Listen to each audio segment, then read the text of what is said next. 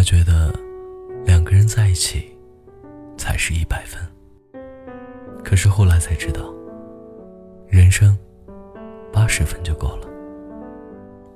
很想跟你聊一聊，但是总有遗憾。手机换了号码，连同微信都被删除了。但有些东西藏在心里，好像很难忘掉，也没有。分手是一件很奇怪的事情，一旦难过的那一阵熬过去了，就会觉得其实还是可以承受。那估计就是释怀吧。我问过很多人。分手的时候是怎么熬过来的？大多数人对于那段时间不想去回忆，就说明其实还没有真正的走出来。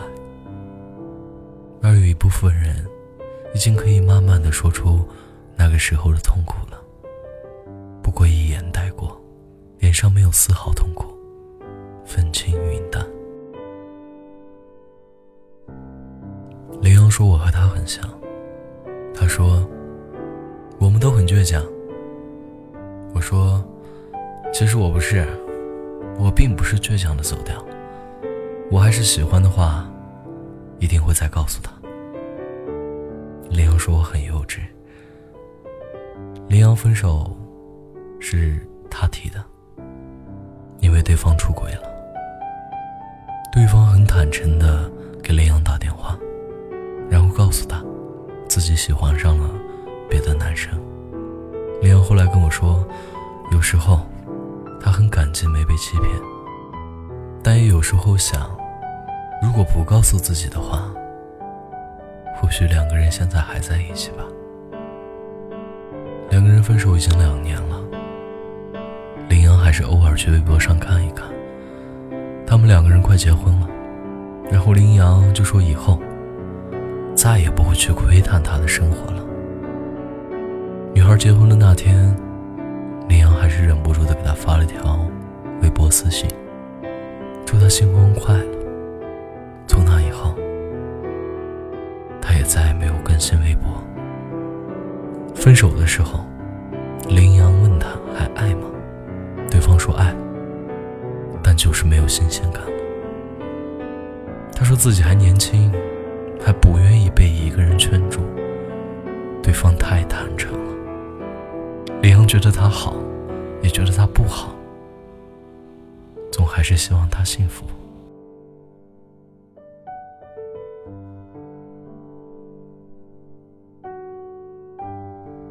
认识小凯很多年了，小凯长得很帅，核桃一般。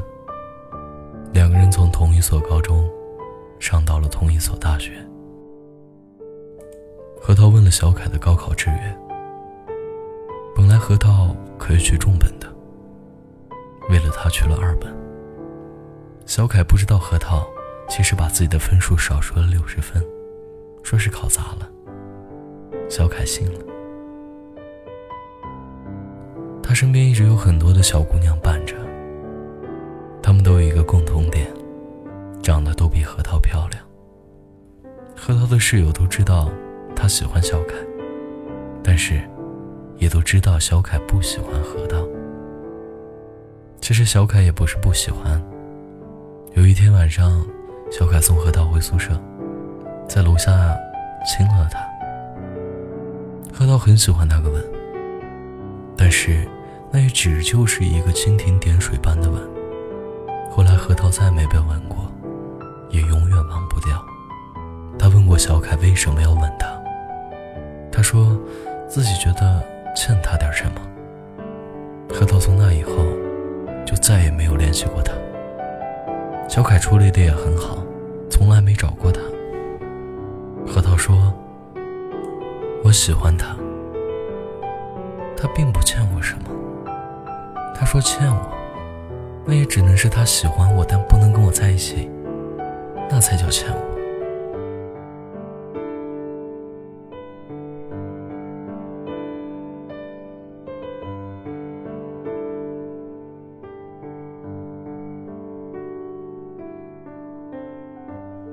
阿早出国才跟戴戴分手的。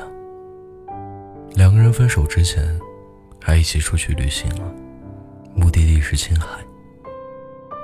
两个人都很喜欢青海，一直说想去看一看茶卡盐湖，可是一直都没有机会。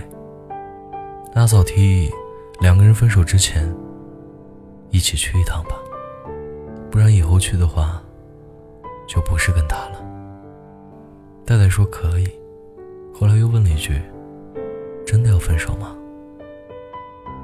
其实他可以等的，等阿早从英国回来，就嫁给他。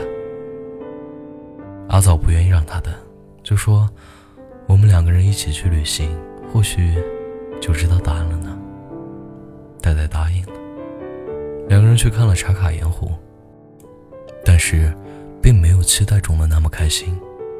两个人一直沿着湖边走，都默不作声。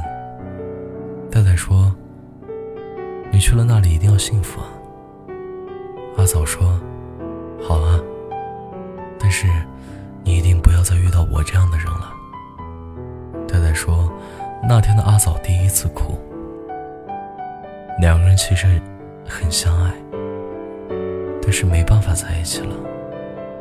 从西宁回上海。戴戴挽回了一天，他一整天都在街上游荡。突然觉得自己太寂寞了，身边什么人都没有了。其实那天阿早也没走，只是没告诉他。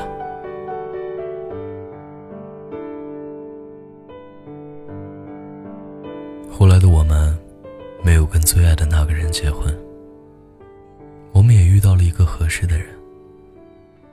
然后那个合适的人跟我们说：“忘了吧。”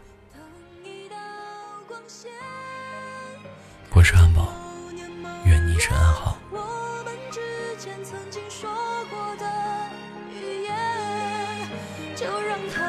走你的那瞬间成为我